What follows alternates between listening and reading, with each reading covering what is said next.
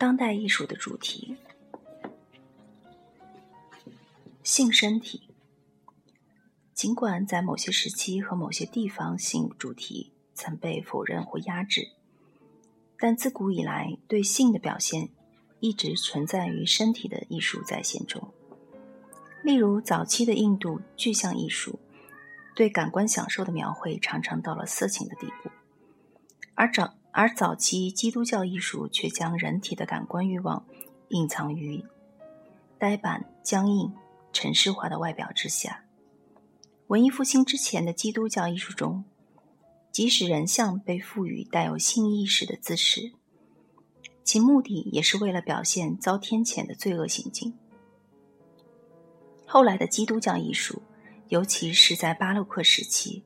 变得越来越公开世俗化，对性也越来越发包容。西方当代艺术中的具象艺术中。有许多将身体性性化处理的例子。有时表现性感身体的艺术，仅仅是为了赞赞美肉体享受；有些时候，性感身体则是一种手段，用于考察性别歧视、种族歧视、性别角色、性身份、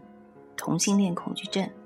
生育权、性暴力以及色情和情色之间的界限。例如，二十世纪晚期和当今的女同性恋、男同性恋、双性恋和跨性别艺术家，通过在艺术作品中公公开的表现同性欲望和同性关系，为争取他们的同性恋身份的公开合法地位而争而斗争。二十世纪八九十年代和二十一世纪初期的艺术中，性感身体对欲望和色情的表达。稍显过度。罗伯特·科斯考克，一位出现于一九七零年代中期的著名表现主义画家，就创作了许多这类的人体形象。他的画作《了解过去是通往未来的钥匙》，在某种层面上来看，就是关于如饥似渴的性诱惑力的夸张画像。他描绘了男女之间的强烈情欲，画中的黑人男子和白人女子使作品的接受变得错综复杂。据科考斯据据科斯考特所知，种族研究领域中的性一直是美国历史上饱受争议的问题。露西·利帕德注意到这幅画中的裸体形象都被捆绑在一起。他们既被激情所奴役，又受制于历史传统和历史禁忌。科斯考特利用运用露骨的、无拘无束的夸张手法，来迫使观者认识到美国民族融合的暴力，以及我们目前对色情和种族的矛盾态度。当代视觉艺术中的惊人发展之一，就是。女艺术家对性快感和性欲的艺术表征空间增长。这些女艺术家所表现的女性，并没有以被动的色情化形象出现，而是不加掩饰地表达自己的性需要和欲望。和其他有关性的主题一样，对性爱的表表征随时间变迁而演化。起初，获得解放的女女艺术家们表现的是传统形式的异性性爱。他们的突破在于肯定和维护女性性欲，并大胆的表现女性对男人的欲望。渐渐的，女艺术家信心大增，开始进军表现同性或跨种族情欲的禁区。八十年代，艺术家和评论家的关注焦点从性的生物性表现方式，越来越转向性在社会和心理方面得以外显的方式。以自传体为基础的个人化、本土化的作品日渐发展为更观念化的作品。一些女艺术家拒绝去展示性饥渴的自然状态下的丰满女性酮体，而是更倾向于去考察影响和限制了的女性性行为的社会、政治和心理系统。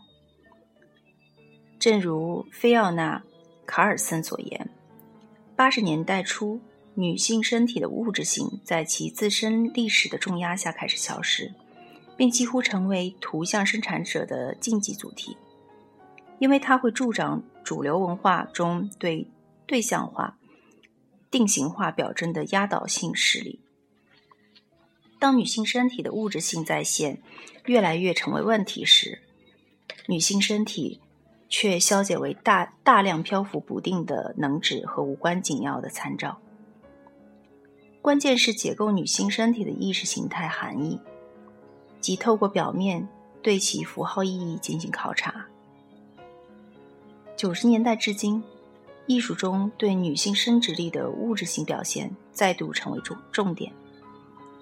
年轻的女艺术家们在其只设了窥阴癖、恋物癖和色情狂的作品中，冲破清规戒律，离经叛道的赋予性快感和性欲。那多元复杂的方方面面以视觉形态，例如安妮·斯普林科，过去曾是一名性产业工作者，其因在表演中邀请观众通过医学窥视镜来观察其子宫颈，而于九十年代声名远扬。格哈达·阿曼在其始于九十年代中期的系列作品中。利用粘在油画上的刺绣线，被取自色情杂志的女性手淫图片进行了再创作。这种缝制技术是格哈达独一无二的创作标签。马林·杜马斯也借用色情图片作为其创作原材料。如今，电影和其他形式的大众视觉文化对露骨性行为的惯例性性俗套描绘。或许正在迫使女艺术家们不得不提升其作品带来带给观众的震惊度，因为他们试图让观众认识到关于性议题的女性视角。艺术家和艺术理论家还审视了性爱反应和性的其他方面是如何被文化建构起来的，例如劳拉·莱丁斯基。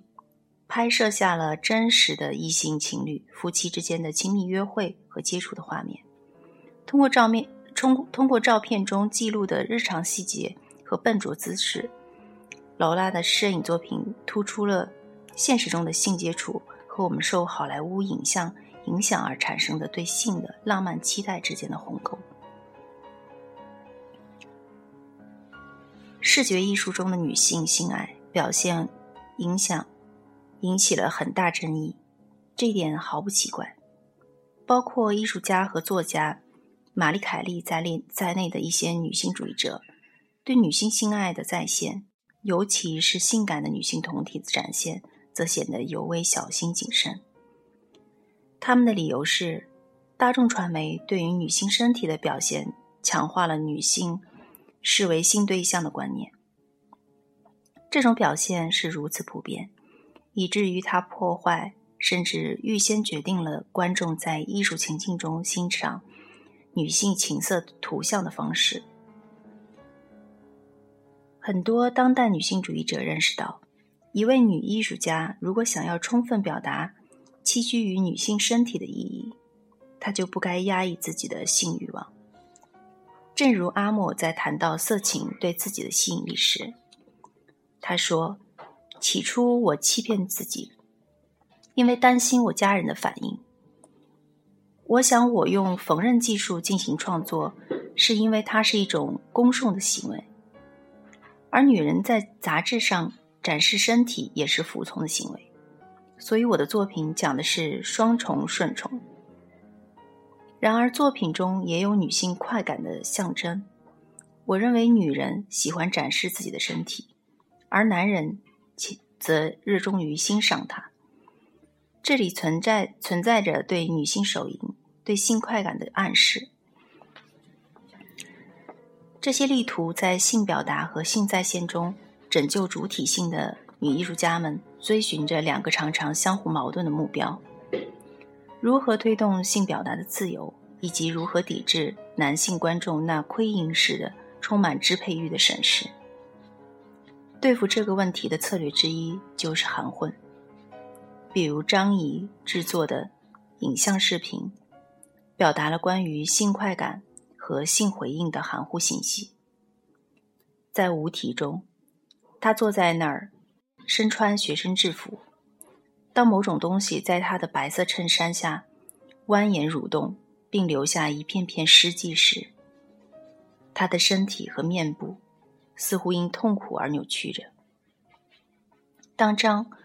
坐立不安时，我们能瞥见他黑色短裙下面的内裤。实际上，我们没看见的是